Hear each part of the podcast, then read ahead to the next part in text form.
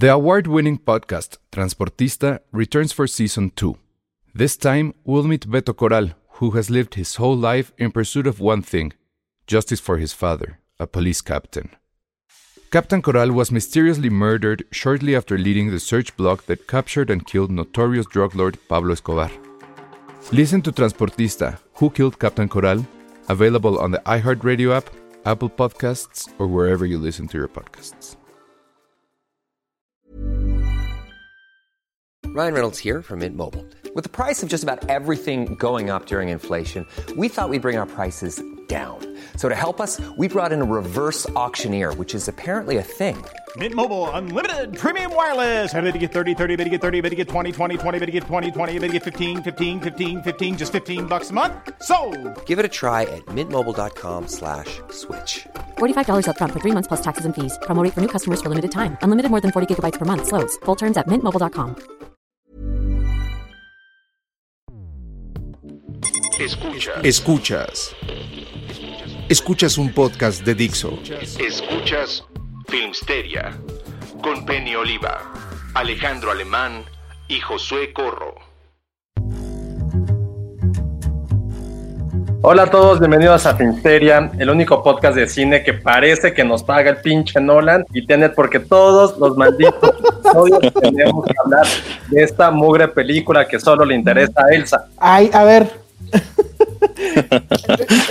en el chat, por favor, voten si les interesa lo que pasa con Tenet o no les interesa. Yo digo que sí interesa. Es que ya no interesa la película. Lo que interesa es qué va a pasar con la película. Eso es lo peor. O sea, ¿de qué va? La verdad es que a mí no. O sea, sí me interesa, pero no me muero por saber. No me estoy muriendo por verla, la verdad. Porque sí quiero verla en el cine. Entonces sé que eso no va a pasar. O sea, o si pasa, va a ser en unas circunstancias muy raras. Entonces, la nota de esta semana respecto a Tenet, lo siento, Josué, es que otra vez ya dijeron, es el cuarto cambio que hacen. Primero habían dicho, o sea, la habían atrasado ya tres veces en el última, la última vez habían dicho que era ya un asunto, o sea, que no había fecha, que quién sabe cuándo iba a pasar. Daban a entender que pues iba a ser hasta el año que entra. Y ahora ya salieron con el tema de que probablemente sí se estrene, pero solamente en Europa, en algunos países de Europa, básicamente. Y queda obviamente fuera México.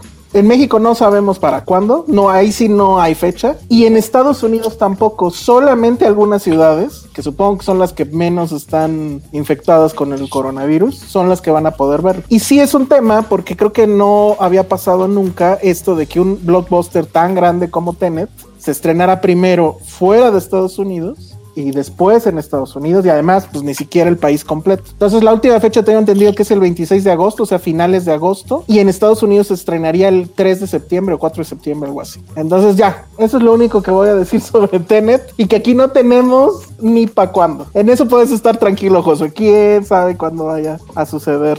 Deja tú cuando salga, y ahí sí vamos a hablar todo de todo eso. Exacto, sí, preocúpate cuando se estrene. Porque entonces. Bien, prefiero hablar de ella cuando ya la veamos. Eso sí, yo no tengo ningún problema. Al contrario, ¿qué tal si yo soy bien fan? Que lo dudo, ah, pero puede ser. Híjole, yo creo que vas a ser bien dudo. fan. No Nada sé. más por llevarnos la contraria. O sea, creen que voy a ser fan porque a mí no me gustó, no me gustó Dunkirk, entonces. A mí tampoco me encantó. O sea, no es que la haya odiado ni nada. Feliz, bien, sí, fuiste muy feliz, según yo. No, no. No, de hecho, yo la primera vez dije, no entendí nada. no entendí su edición así toda loca. Es que en vez de editar como cuando cortas una baguette, que es así, que es lo usual, creo que editó como cuando cortas un jamón, que es así, y luego los pones juntos. Esa es mi explicación de, de la edición de Dunkirk. A mí lo que más me duele es la de French Dispatch, la neta, me importa más y me duele más mm. que pinche Tenet. Que justo, o sea, Tenet, que fue la única que medio sabemos que se va a estrenar porque pues toda la, hace, la semana pasada hubo como un buen de retrasos, ¿no? Todas las películas de Avatar, de Star Wars, que hasta 2028 algo así, la tercera de Spider-Man, eh, A Quiet Place que la retrasaron hasta el año que sigue, o sea, como que toda la semana pasada, aparte de Comic Con, fue como la semana de los retrasos, ¿no? Porque han de saber que esta vez tuvimos un enviado especial a Comic Con. que fue Alan, lo mandamos con todos los gastos pagados. Así, necesitaba hotel, se lo pagamos, comida, se lo Hasta llevé mis perros. Ándale, hasta se llevó a sus perros, así de espléndidos somos. No, la verdad es que yo sí me aburrí muchísimo. O sea, me metí como a dos pláticas y sí estaba muy mal. O sea, no sé si es porque nosotros ya le agarramos la ondita a esto de las transmisiones eh, remotas, virtuales, whatever, pero las entrevistas estaban súper frías. Como que los entrevistados, yo no sé si nunca les dieron los screeners o qué, pero no sabían qué preguntar. O no sé si así siempre en Comic Con, a lo mejor ese es el estándar de Comic Con, no sé, nunca he ido. Pero vi por, es que vi la de una película que va a salir en Netflix, la de Joseph Gordon Levitt, que es esa de que tomas, ajá, que tomas una pastilla y te da superpoderes por cinco minutos. Órale. O sea, no es una cosa así que digas, bueno, tampoco es que, o sea, sí puedes preguntar cosas sin verla, ¿no? Vamos. Oye, no, suena la- bien.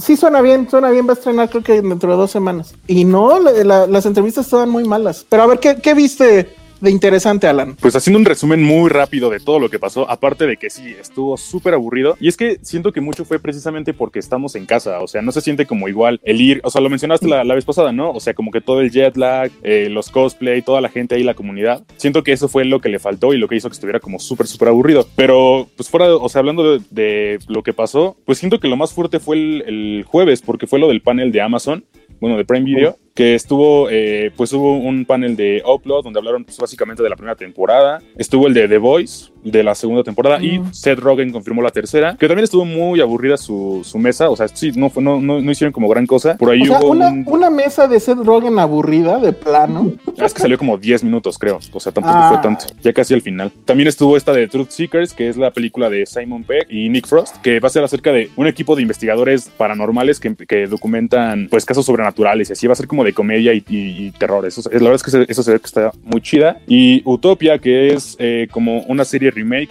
de...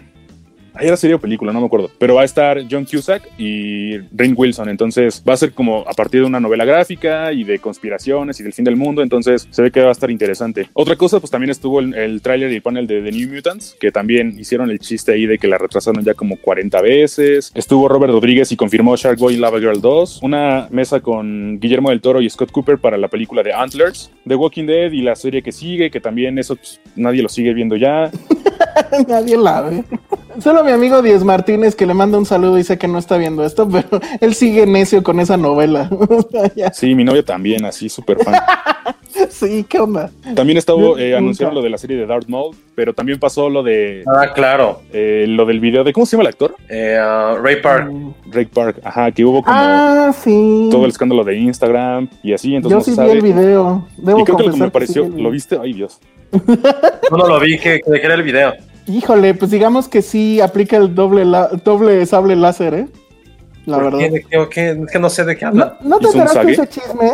Mm. Eh, sí, hizo un sague. Bueno, no, la verdad es que estuvo más ojete. No, estuvo súper ojete porque es un video con su novia o esposa. No, su esposa, ¿verdad? Su esposa. Pero lo que manejan en- es que era es revenge porn. O sea, Ah, lo subió sin el consentimiento de ella. Y bueno, ella maneja, creo que el, el tipo efectivamente es bastante violento y que a sus hijos los maltrata. O sea, ella se hizo un súper mega escándalo. Pero además, pues, este creo que, bueno, evidentemente va a afectar a su carrera futura, que digo, tampoco tenía como que la gran carrera, creo, ¿no? Digo, al menos en el cine. Pero sí se hablaba ya de que iba a haber una serie o película, o sepa Dios qué, de eh, Darth Maul en eh, Disney Plus. Disney Plus. Y pues Claro. yo creo que ya está afuera, ¿no? Oye, pero ahora, no es chido, ¿no? Sí merecería una serie, la neta. Sí. híjole, a mí siempre se me hizo bien tonto. O sea, se ve súper cool, pero no hizo nada más que morirse.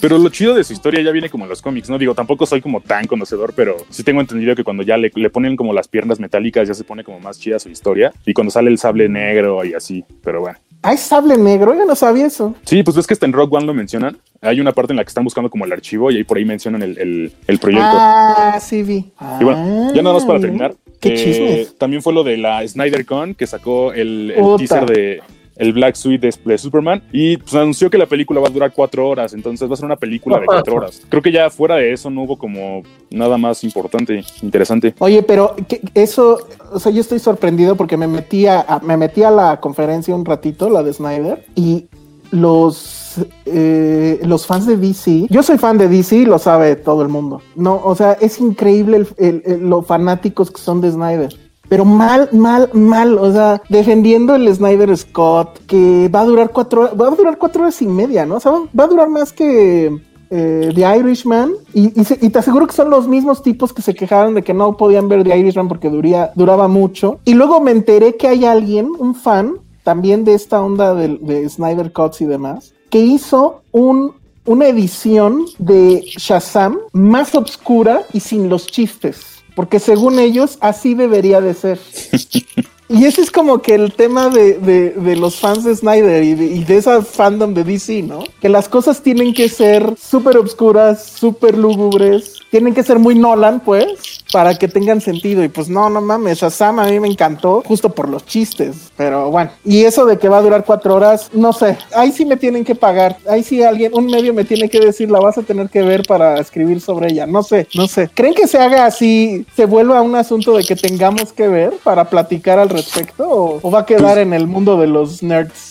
Yo creo que sí se tiene que ver, y sobre todo porque, por las declaraciones que hizo, porque le, por ahí le preguntaron esto de que si iba a utilizar eh, las partes que, que filmó Josh Whedon y dijo que así absolutamente no, y por todo también lo- todo el hate que ha causado Josh Whedon en, pues, en estos, en estos días, pues supongo que, y por lo que argumenta Zack Snyder, se supone que va a ser una película súper diferente, entonces digo, yo sí la vería, solo para Híjole, pero, el mami, quizá. pero en una semana, ¿no? O sea, ves media hora al día o algo.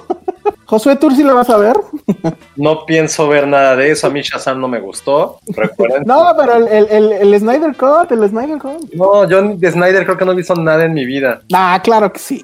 ¿Cuál? ¿Viste Hola. la de las Las obligadas, las obligadas por el trabajo. 300 nunca la vi, por ejemplo. 300 nunca la viste, no, No. mientas, fuimos, no fuimos. No, t- 300 yo estaba en la universidad. ¿En serio? Ay, güey. ¿Quién salió bien emocionado de 300? Que no fui yo. No sé.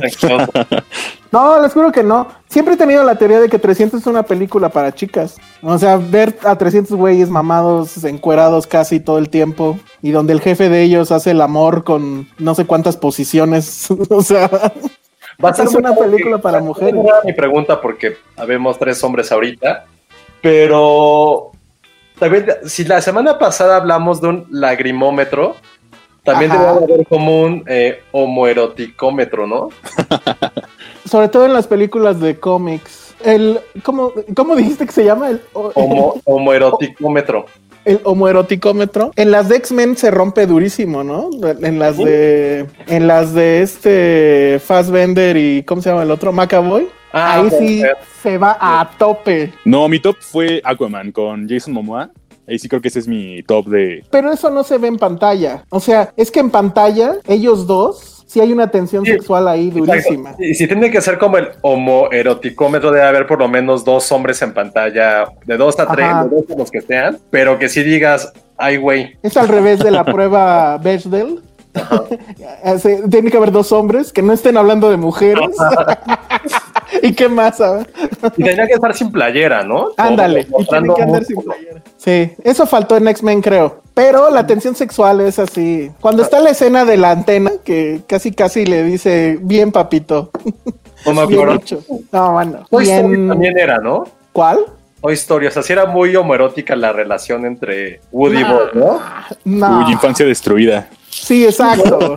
No, no, no, no hay forma. Ni se quitan la camisa, ni... Tensión sexual entre ellos, mucha. No. O sea, el vaquero, el güey del espacio, No, peleando por otro niño, no, no, peleando por otro personaje, iba a sonar muy mal que dijera por un niño, peleando por Andy, Andy que puede ser un adulto, lo que quieran. Sí, siento que Toy Story puede hacer, yo no, no, a ver, estoy pensando en cuál. No, o sea, yo creo que es más homoerótica la relación entre Bob Esponja y Patricio. Ándale, es así, es así, Sí. totalmente. Star Wars también puede tener algo de homoerótica, ¿no? No, nada. Las O sea, nuevas. Tripio y Arturito sí Ah, está. bueno, es así. Pero eso se vale porque robots. Ay, sí, No, todo mal. ¿Cuál Pero otro es- puede ser? no Estoy sé. pensando. Ah, bueno, para ti Fight Club seguramente sí, ¿no? No, la relación de ellos no tiene nada de homoerotismo. No, no hay tensión sexual entre ellos, nada. Estoy pensando en la de Ryan Gosling. Si tú ves, eh, si tú ves tensión sexual entre ellos dos, el que está mal eres tú, güey. Porque la neta es que no hay nada más manhood que Fight Club. O sea, Y, ah, bueno, claro, por ejemplo, Poe y Finn, que ahí comenta Ericito. Esa super sí, ¿eh? ¿Cuál? Ericito que pone Poe y Finn. Ah, ah, claro. claro, claro, sí, Claro. sí, Sí, totalmente. Ah, no estoy viendo los comentarios, no sé por qué. Pues porque pone. A mí sí me hubiera gustado que ellos dos fueran, fueran novios en las películas. Hubiera estado muy chido, la neta. Comentan que existe el sable negro de WhatsApp. ¿Qué onda con eso? Bueno, pues entonces ese fue tu, tu reporte de la Comic Con. Sí, y apenas regresé, igual to- todavía tengo jet lag, o sea, no puedo dormir Claro. chido, sí, no. Com- ¿Compraste muchos muñequitos? Sí, claro que sí, les traje cosas. Muy bien. Oigan, este, a ver, entonces voy a tachar que ya hablamos de eso. Y nada más comentar rápido para ver ustedes qué opinan. Lástima que no está Ale. Ale pues, se sentía un poco mal y por eso no, no entró. Penny, ya no sé, es un, es un dado lanzado al aire. No sé si va a poder entrar o no. Creo que estaba en cierre o algo por el estilo. Ah, pero, pero prometió que si tenía chance, igual sí podía entrar. Entonces, Penny es como este, el tótem de lo que comentábamos la vez pasada, es el tótem de Filmsteria, ¿no? Ajá, pero si ella está, ¿qué quiere decir? ¿Que es un sueño o que es la realidad? Yo digo que si ella está, es un sueño, ¿no? Sí, ¿no? Ah, bueno, ¿qué opinen ellos? Exacto. Si está Penny, ¿qué es verdad o sueño? Yo digo que es- sería el sueño. Pero tenemos a, a Alan, que es- ya fue bautizado la vez pasada como Penny Barbón. Entonces, y con su voz sexy, ya estamos en trámites para que abra su, su OnlyFans. Ustedes mandan una lana y él va a decir la frase que ustedes quieran, no importa cuán cochina sea. Alan es un profesional y lo va a hacer. Pero bueno, Milenio sacó una nota que dice, no dice de dónde sacó ese dato. Por eso hubiese sido interesante que estuviera aquí Ale, pero bueno, dice que el gobierno le está exigiendo a los cines ciertas cosas para poder abrir ya, ¿no? Porque no sé si ustedes saben, pero sí hay como que cierto enojo de los cines porque ellos argumentan que son lugares mucho más seguros que los restaurantes. Y su argumento se basa en que pues estás en la estás viendo la película y tendrías que estar callado, ¿no? O sea, no es como en los restaurantes que todo el tiempo estás platicando y que pues de ahí puede salir la, el contagio por la saliva, etcétera. Entonces, según Milenio, el gobierno lo que le está exigiendo a los cines para que abran, entre otras cosas, pero la más la, cosa que más creo que, que, que está muy fuerte es que prohíban la venta de alimentos. O sea, no más palomitas, no más este, refrescos, mucho menos dulces a granel de esos que agarrabas, no con la mano, pero bueno, estaban ahí como que a la vista. Y que bueno, tienen que exigir que, que toda la gente entre con cubrebocas y que lo traiga todo el tiempo, que no se lo puede quitar nunca. Pero pues lo de la comida, ¿cómo ven? O sea, es condenar a la industria a la, a la quiebra, ¿no? Todos sabemos, y si no lo saben, pues se los comento, las cadenas, los exhibidores viven de lo que se vende en dulcería. No viven del, del, del No viven la de ensalada. No viven de ensalada, efectivamente. Entonces, si hacen eso, pues ya adiós cines, ¿no? O sea, ¿cuánto van a durar abiertos sin poder vender palomitas ni refrescos? Los que ni- quedan. los que quedan. Bueno, sí, ya dijeron que iban a cerrar varios, pero si eso, si abren así, o sea, no van a sobrevivir, yo creo que ni un mes. ¿Tienes ahí como cuáles son los puntos? Déjame los busco. O sea, los, los, los otros creo que eran los que ya sabíamos. Que estén sentados en esta disposición como de tablero de ajedrez. Que no se crucen las, este, las funciones. Si quieres buscarlos, porque yo sí tenía como siquiera platicar algo al respecto. O sea, sí hemos visto esos argumentos de que de los restaurantes y bla, bla, bla, pero yo también estaría bueno que igual también ustedes, todos los que nos están eh, viendo en el chat en vivo, en el, en el podcast en vivo, mejor dicho, el chat, eh, me vi súper papá. Yo, la verdad, sí confío mucho más en un restaurante que en un cine en este momento de la vida. Y voy a ¿no? que no, pero voy a decir por qué. Un A ver. restaurante, digo apenas porque va a sonar como mucho, pues la primera vez hoy en mucho tiempo que salgo de casa y voy a un restaurante por primera vez hoy, ya, o sea, finales de julio. En un restaurante, y creo que es algo tal vez psicológico también, no sé, no sé qué piensen. En un cine te podrán decir misa de cómo limpian y lo que quieras, pero es un lugar oscuro al final de cuentas. Es un lugar que, perdón, pero yo estoy sentado y por X o por Y toco otro asiento que esté mojado porque está limpio, psicológicamente ya me está dando asco saber eso porque no lo estoy viendo. Pues no sé si me, me ocurre a mí. En cambio, en un restaurante, evidentemente no hay lugar más, entre esos dos es más seguro una terraza o un lugar abierto que estar en el cine, aunque no hables. Ahora, son lugares cerrados, sí, lo del aire acondicionado, pero así como todos están asegurándose que los, que los cines están siendo salubres, también los restaurantes están diciéndote, güey, eso es todo lo que estamos haciendo. Te traen todo empacado y te van entrando el gel, bla, bla, bla, lo que sea. Ahora, del cine, yo no me siento tan seguro e insisto, a lo mejor es algo psicológico de estar en un lugar donde no pueda ver la persona que está atrás y delante de mí. Ujú. Por oscuridad creo que también te da algo a nivel mental de pensar que no sabes qué tan seguro es. Y eso para mí es muy relevante. E igual, no va a haber comida, ¿qué va a pasar con eso? Justo lo que dices, todo, la gran mayoría de, lo, de las ganancias son a través de la comida. E insisto, no sé no estoy viendo yo si cómo me están preparando los alimentos. Son esas cositas que aunque todo el mundo diga que sí es salubre, tristemente no lo estás viendo. Eso es lo que yo siento. No sé, sé que está mal, probablemente sí sean casi tan limpios como un hospital, quizá no lo sé, pero yo solamente estoy diciendo lo que la gente pudiera, pudiera pensar, o yo, y yo lo estoy pensando. Mira, a ver, aquí están ya las medidas. No, no me da esta parte de confianza, pero a mí, lo estoy hablando ahorita 100% por mí. A ver, mira, aquí están las medidas, lo que se le va a exigir al público, o lo que el gobierno pide que se le exija al público. Uso de cobrebocas obligatorio todo momento, prohibido el consumo de alimentos en la sala y afuera, solo podrán asistir. ¿Otra vez? ¿El primero cuál es? Cubrebocas. El primero es cubrebocas obligatorio. Y eso, bueno, ya en todos lados se está haciendo afortunadamente. Sí, eh, bueno, el segundo es, bueno, y que lo mantengan todo el tiempo, ¿no? O sea, no nada más que se lo pongan a la entrada y luego se lo quiten, no. O sea, si te cachen sin el cubrebocas, te sacan. Y eso me parece que está muy bien. Luego, prohibido el consumo de alimentos dentro de la sala y durante la proyección. Bueno, está pues, está raro, pero ok. Solo podrán asistir juntas dos personas. A ver, primero lo de la comida. No te están permitiendo comer fuera y dentro. Lo de, lo de fuera se me hace un poco raro. O sea, ¿fuera se refieren al lobby? Yo creo que es el lobby. Ajá. Sí, o sea, no, no, no puedes estar con la comida ahí. O sea, y además no tiene sentido, ¿no? Eso se me hace raro, ¿eh? Se me hace raro. Eh, quiero entender por qué. Se me hace bastante raro. No Yo sé creo que se refieren al lobby no sé si ya demasiado casi casi como nazi, pero probablemente es porque no hay cubrebocas que cuando comes no te pones el cubrebocas, probablemente es eso, es eso. Ahora, Luego, ¿quién asegurar que en la sala no va a estar la gente comiendo? Pues sí, porque puedes meter tu torta. Sí, tal cual, y sí siento que va a pasar, o sea, algo cultural del cine y mucha gente lo, lo va a decir, es que pues, vas a ver la película y tener más la experiencia de poder comer, tomar y estar conviviendo. Entonces, esa de la comida, ¿Cómo le van a que la gente no sepa que van a comer dentro del cine? Es que además, además, la, la mayoría de los cines nuevos y VIP sosos, como el Cinemex, este que está en la plaza, esta maldita, ¿cómo se llama? Arts, te venden ya que la experiencia, pues es tragar. Está bien padre. Sí está padre, pero justo la experiencia es que puedes comer alitas, que puedes comer crepas, que puedes comer palomitas de N mil sabores. O sea, justo en eso se está basando la experiencia y que te lo quiten, que puedes beber, que puedes beber buenos tragos.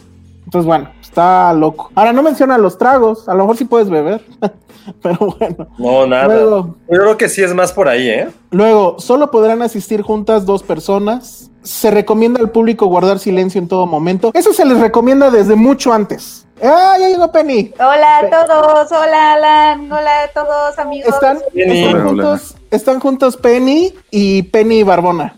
es Alan. Ah, ¿No sabías que se habían puesto? Me, encanta eso. Así ya le Se cumplió el sueño de los podescuchas. Ajá. Es que tu, voz, tu, voz, Alan, ya tiene hasta, o sea, ya van a, pedir, va a pedir Hollywood a pedirte los derechos de tu voz para hacer una película.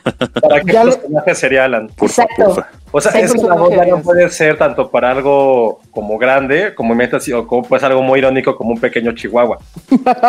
estaría muy bien. sí, si, me dieran un, si me dieran un chihuahua yo sí lo haría, estaría muy chido eso. Para un villano de Star Wars estaría bien. Puede ser el nuevo Darth Maul ahora que ya cancelaron al Suena bien. Bueno, estamos. Tú no sé si sabías esto, Penny. Lo que publicó Milenio respecto a cómo sería el regreso a los cines. No, en Cine Premier también publicamos algo, amigos. Cómprenla.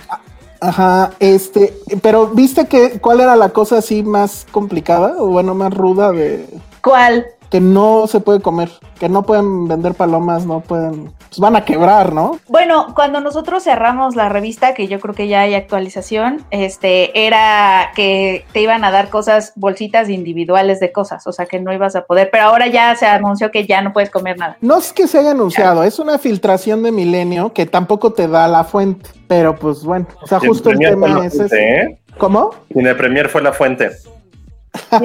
no, no, porque tú llegaste hasta esa versión, ¿no? yo, llegué hasta la versión donde eran las individuales, o sea que te iban a dar, no podías, no ibas a poder compartir, sino que eran bolsitas cerradas individuales de comida, que es también lo que va a pasar en los caterings, hasta donde yo sé, en los rodajes. Pero entonces puede ser que ahorita que abran ya ni siquiera haya comida. Pero lo que estamos discutiendo es que van a quebrar, pues de eso viven, pero bueno. Entonces, a ver, les sigo con, los, con otras este, medidas. A ver. Eh, bueno, se les recomienda al público guardar silencio en todo momento. Eso se les recomendaba desde antes y nadie hacía caso. Pero bueno, para que vean cómo estas medidas son pura madre, ¿no? Luego se tomará la temperatura, ¿ok? Se recomienda no tocarse la cara. O sea, si estás viendo algo muy cabrón en la pantalla, no puedes hacerle así. Ah. Como Home Alone. Ajá, no puedes hacer home alone en el cine. Luego, los asist- todos deben de pasar por los tapetes sanitizantes. Ok. Se suspende la venta a granel de dulces y alimentos. No dulces en el cine, Penny. ¿Qué vas a hacer? ¿Qué van a hacer ellos, no? Bien dicho. Yo lo siento por Alan, porque Alan metía pollitos. Yo sé que metía su pollo rostizado al cine. Yo tengo una pregunta, o sea, ¿se va a poder llorar en el cine con esto de que no puede haber como fluidos ni nada? No creo. Vas a poder llorar, pero no te puedes secar las lágrimas, porque no te tienes que tocar la cara. Es- Esa es una buena pregunta. Sí. Luego dice aquí, se deberá desinfectar las zonas y espacios como vestíbulos, pasillos, taquillas, paredes, techos, pisos, bancos, alfombras, bueno, todo. Luego, después de cada función se realizará limpieza de asientos y butacas, que pues sabes lo que tú decías, Josué, pero pues ¿quién va a confiar? Horarios escalonados para evitar aglomeraciones. El piso, mobiliario y espejos de los sanitarios se lavarán y desinfectarán continuamente. Tiene que haber gel antibacterial por todos lados incentivar la compra en línea de los boletos. Si es necesaria la venta en taquillas, se marcarán en el piso espacios de sana distancia. Los cines que tengan escaleras, rampas, etcétera, deben de implementar la política de uso adecuado. Que pues, ¿qué es eso? Yo por lo pronto, pues no tocar el barandal, porque ¿no? se, habi- se habilitará un sentido de circulación para el ingreso y otro para la salida. Se cancelarán butacas, el, el aforo permitido es el 30%. Asegurar la ventilación de los espacios. El sistema de ventilación podrá operar con recirculación de un mínimo de 40% hacia el exterior.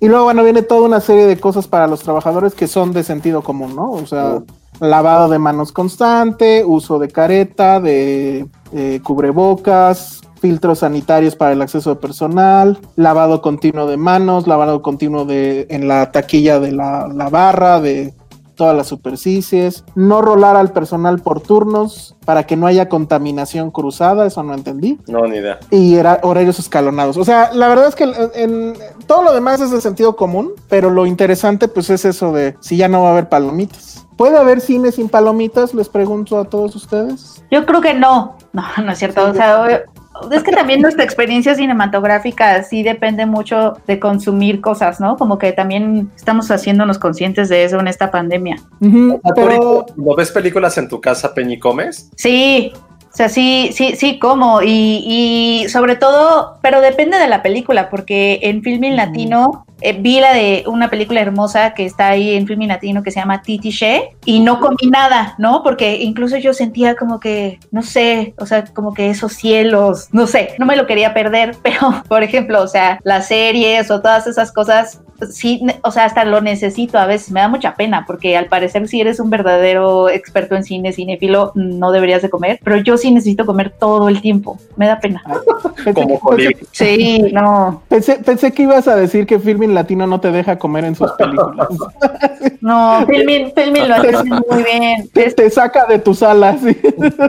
Viene el policía del pensamiento, ese que ya habíamos hablado. Sí, el Karma Police. no manches. Pero, por ejemplo, si vas a ver un blockbuster, o sea, si vas a ver la nueva de Bond, ay, pues unas palomitas, ¿no? Sí, es que también es eso, o sea, como que quizá todas nuestras películas, todas las películas que veíamos en el cine ya eran como, o sea, pues también muchas ya tenían una fórmula, o sea, por ejemplo, Avengers, ya sabías perfecto lo que ibas a ver, entonces, pues comer palomitas era como de no, me, no voy a hacer que me pierda nada, ¿no? Si me da gastritis, de, como es en mi caso esa preocupación a la mitad de la, de la película, como me ha pasado varias veces y ustedes me han visto que es algo de funciones de prensa sin poderme mover, o sea, era como de, bueno, o sea, es Wonder Woman, que está padre, pero ya sé de qué se trata. Sí, creo que, creo que por ahí va. Recuerdo que cuando se remodeló la, la cineteca, estaba esa propuesta de que ya no se permitiera comer. Y obviamente, pues sí hubo así como de, o sea, no sean tan puristas y pues den chance, ¿no? Exacto. Y, digo- y yo, yo creo que la, eh, si alguien gana con la, taqui- con la dulcería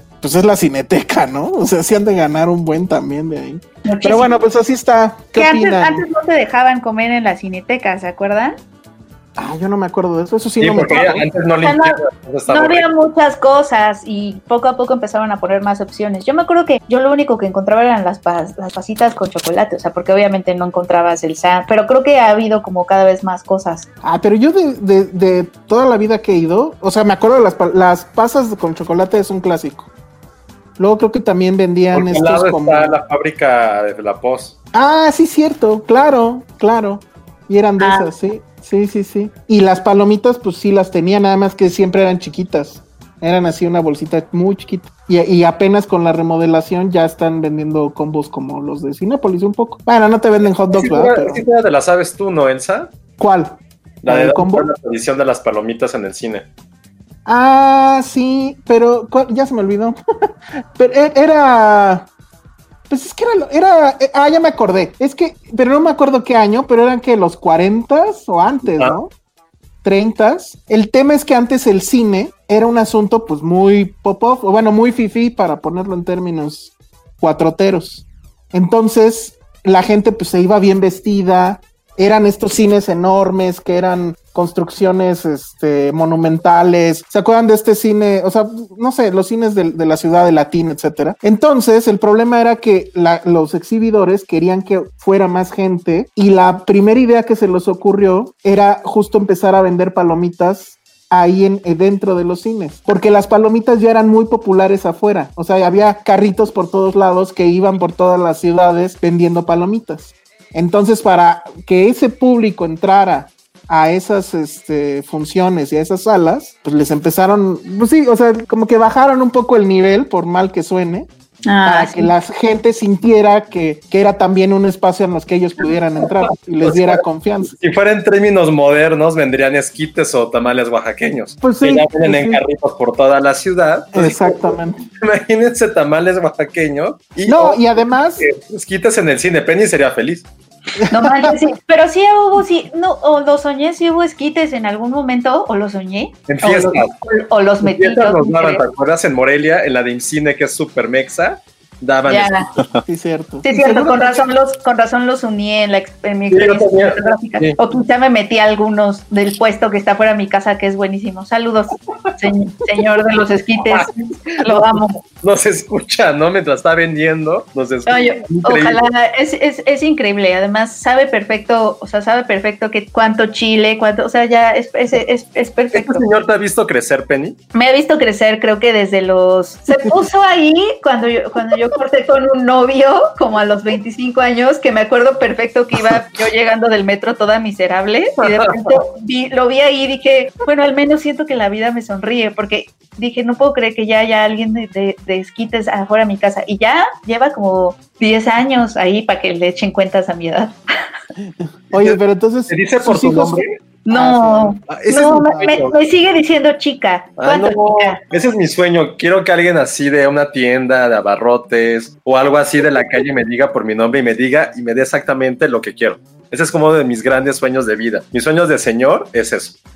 Eso es, es un buen sueño. Bueno, pues este, creo- sí le has de haber pagado la universidad a sus hijos, ¿no? Del, del de los esquites. Yo creo que sí, sí le he dado, le he dado mucho dinero, mucho, sí, le he dado mucho de mi dinero. Me siento bien porque lo merece, porque sus esquites son increíbles. Bueno, pues esa fue la historia de por qué hay palomitas en el cine, que en su momento también fue un escándalo, justo porque la gente dejaba las palomitas en el piso y las alfombras se dañaban y cómo era posible que la alfombra del cine estuviera toda puerca. Pero ¿Qué es lo más pues que han metido al cine? Ah, yo sí, a ver. tú- yo unas, este, ¿cómo se llaman estas? Alcohol, pero en lata, ¿cómo se llaman? Los Jack Afuerita. Daniels. Ah. Jack Daniels en lata. Sí. Ajá, porque, porque fui a ver una película que era de los Chemical Brothers. En realidad era un concierto. Entonces dije, ay, tiene que haber alcohol. Y no la pasaban en VIP. Entonces ya, me metí unas latas de, de Jack Daniels. Pero estuvo un poco ñero porque sí dejé las latas ahí. ¿Tú? ¿Tú, Josué? Yo, eh, este, ya me acordé. Eso fue apenas en, es que no, sé no fue tañero, pero sí me dio mucha pena, mucha, mucha, mucha, mucha pena. Eh, metí un po' boy, que es como un sándwich, pero este, que huele mucho, en una función en Toronto, porque no había comido nada en todo el pinche día, y estaba sentado hasta atrás de una película que sí quería ver, pero pues dije, la puedo ver hasta atrás, pero como iban, yo no sabía que era gala, entonces iba a ver todo, estaban todos los, todos los actores, bueno, y el director y las actrices, entonces se llenó. Entonces yo me estaba muriendo de hambre y quería comer, entonces dije, "Ay, güey, ¿qué puede ser? O sea, ¿qué puede, qué puede malir sal? Y empieza a abrir la torta, pero aparte, es que, bueno, no es torta, es un sándwich, pero aparte haciendo ruido, ya sabes, como de papel, de papel, así de... Yo, puta madre. Entonces dije, bueno, me voy a comer así como por pedacitos, pero agarré un pedazo que solamente era carne así con la salsa y apestaba de una forma bestial. Desde las se estaba haciendo así en la película, o sea, como viendo mi mano para que se oreara y no, y la gente que estaba al lado de mí me juzgó muchísimo, ya no comí. Tuve que comer lleno de... Aparte la película duraba como dos horas y cacho, o sea, yo me visualizaba así de, bueno, voy a cenar y viendo la película, la voy a pasar bien, no va, no va a ocurrir nadie de repente, madres. Se llena y yo con eso así asqueroso. Pero así como medio chafa, pues nada más una pachita una vez. Una pachita con alcohol. Ah, también me acuerdo en una, en una bonito. función de prensa de una película mexicana horrible. Nada más que ya no me acuerdo qué película mexicana era. Sí metí una anforita con mezcal. Y Sí. le estaba yo dando. Porque sí, la verdad no era imposible. Tú, Alan. Uy, ya se fue Alan. Ver, Le di, pena. Le di pena. ¿Y tú, Penny, tus esquites es lo más? Yo creo que sí, una vez que me metí una bolsa de McDonald's. Ajá.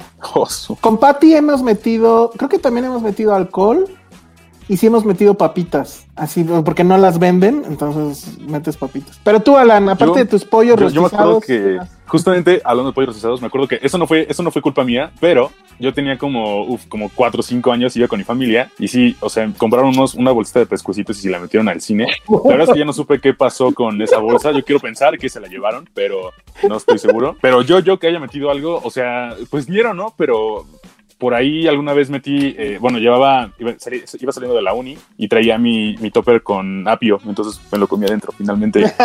eh, ese Creo que no un está estañero. No, No. no.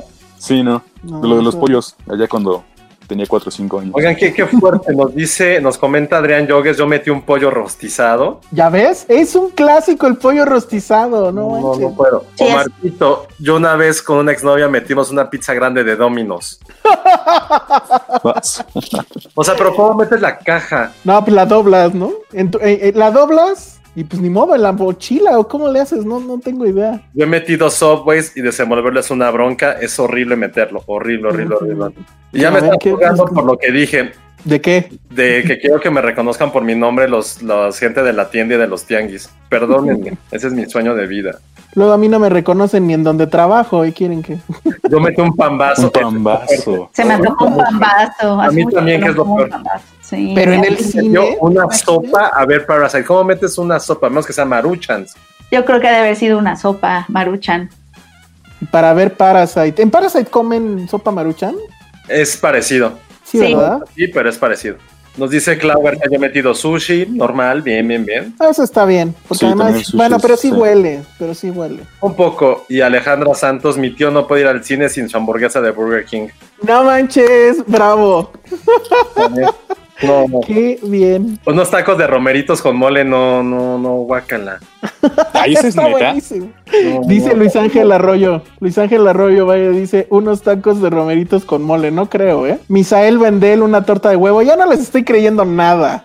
Nayeli, perdón, pero ese pambazo en el cine sí fue de mis mejores experiencias. Es que sí está cabrón, sí, sí estoy como, pa- como perro de Pavlov ahorita con el pambazo, ¿eh? Te las voy a buscar donde venden. Bueno, mi próximo reto va a ser meter una tlayuda. Ah, está bueno. El reto te la ayuda. ¿Tú qué meterías, Penny? ¿Qué más has hecho y se te antoja? Un chocotorro. Ah, un chocotorro es una muy buena opción. Tamborines. Ah, pero eso sí los compras en el cine, ¿no? Pues sí, esos no. ya- No, en el no. cine no.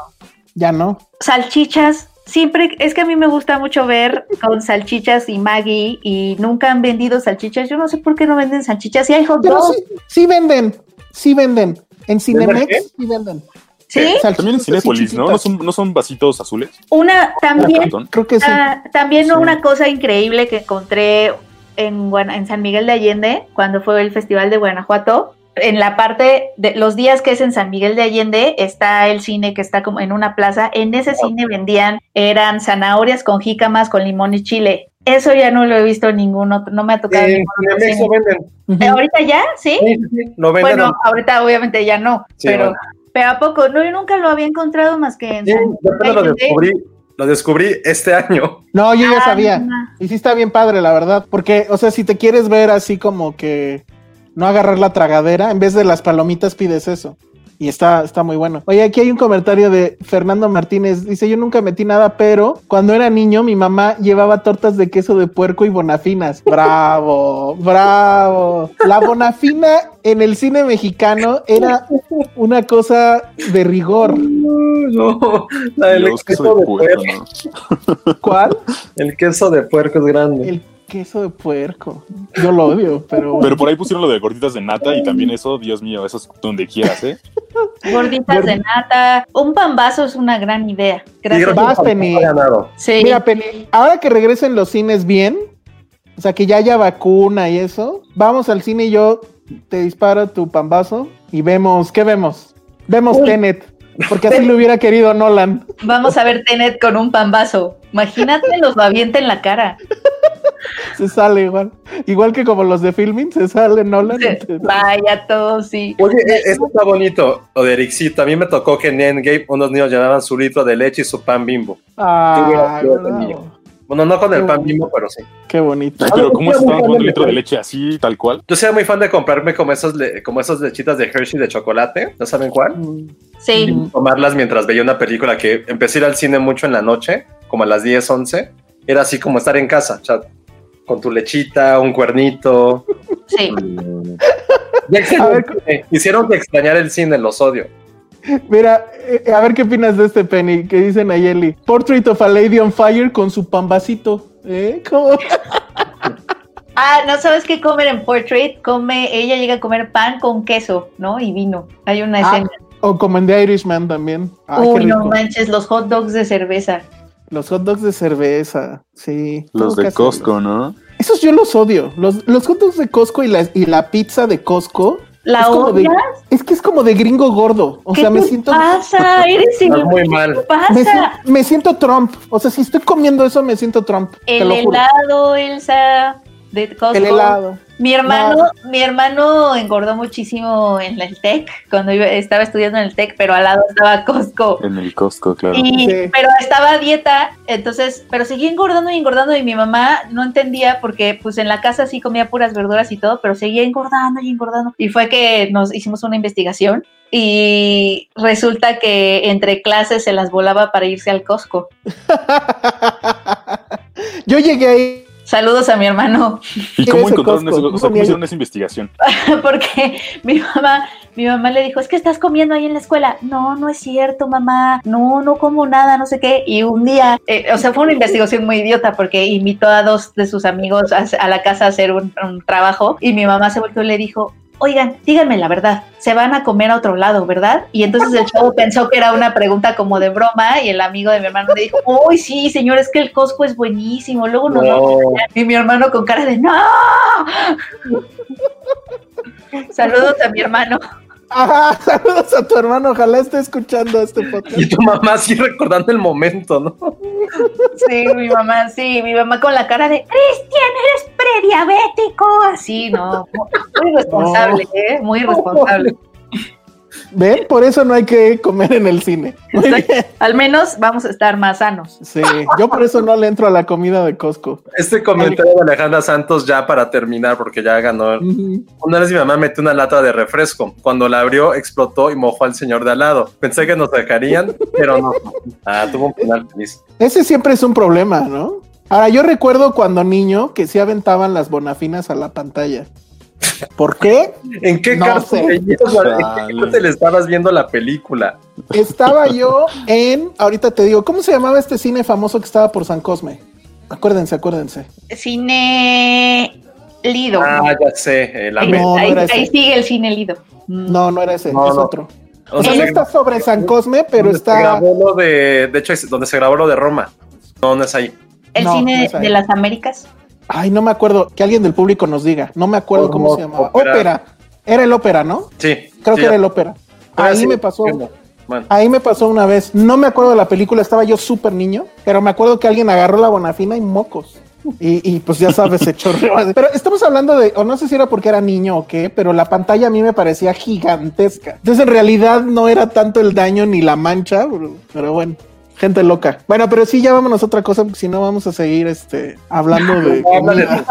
Mis historias a costa de mi, de mi familia. No, hay que, sí, perdón, Penny, pero sí estuvo muy chistoso. Sí, no, no, sí, saludos a mi hermano. El otro día sí escuchó el podcast, creo. Ah, qué buena onda. Qué sí. bueno, qué bueno. Saludos, Cris, quiéreme. Oigan, no, pues rápido, este, revisar las categorías importantes de los Emmys, ¿no? Que creo que ahí sí hay mucho que comentar. Me, da la impresión de que los Emmys este año van a ser los verdaderos Oscars. O sea, hemos estado viendo más series que películas. Pues es que creo que ahí, también ahí empieza la, o sea, este es un año en donde más se pone confuso, ¿no? Para la gente de a pie, como nosotros, que es como de, ¿cómo? Pero todo, o sea, esa categoría de las películas para televisión, por ejemplo, o miniseries, es como de, ¿cómo? Pero todo lo he visto en la televisión. ¿Por qué no todo puede entrar al Emmy o por qué hay cosas del Emmy que no pueden entrar al Oscar si todo lo hemos visto en nuestra televisión, ¿no? O sea, como que tú, tu amigo, pues escucha, podrías tener esa pregunta. Yo también la tengo, muchos lo tenemos. Total, totalmente. Pero no, pues, no bueno, sabemos.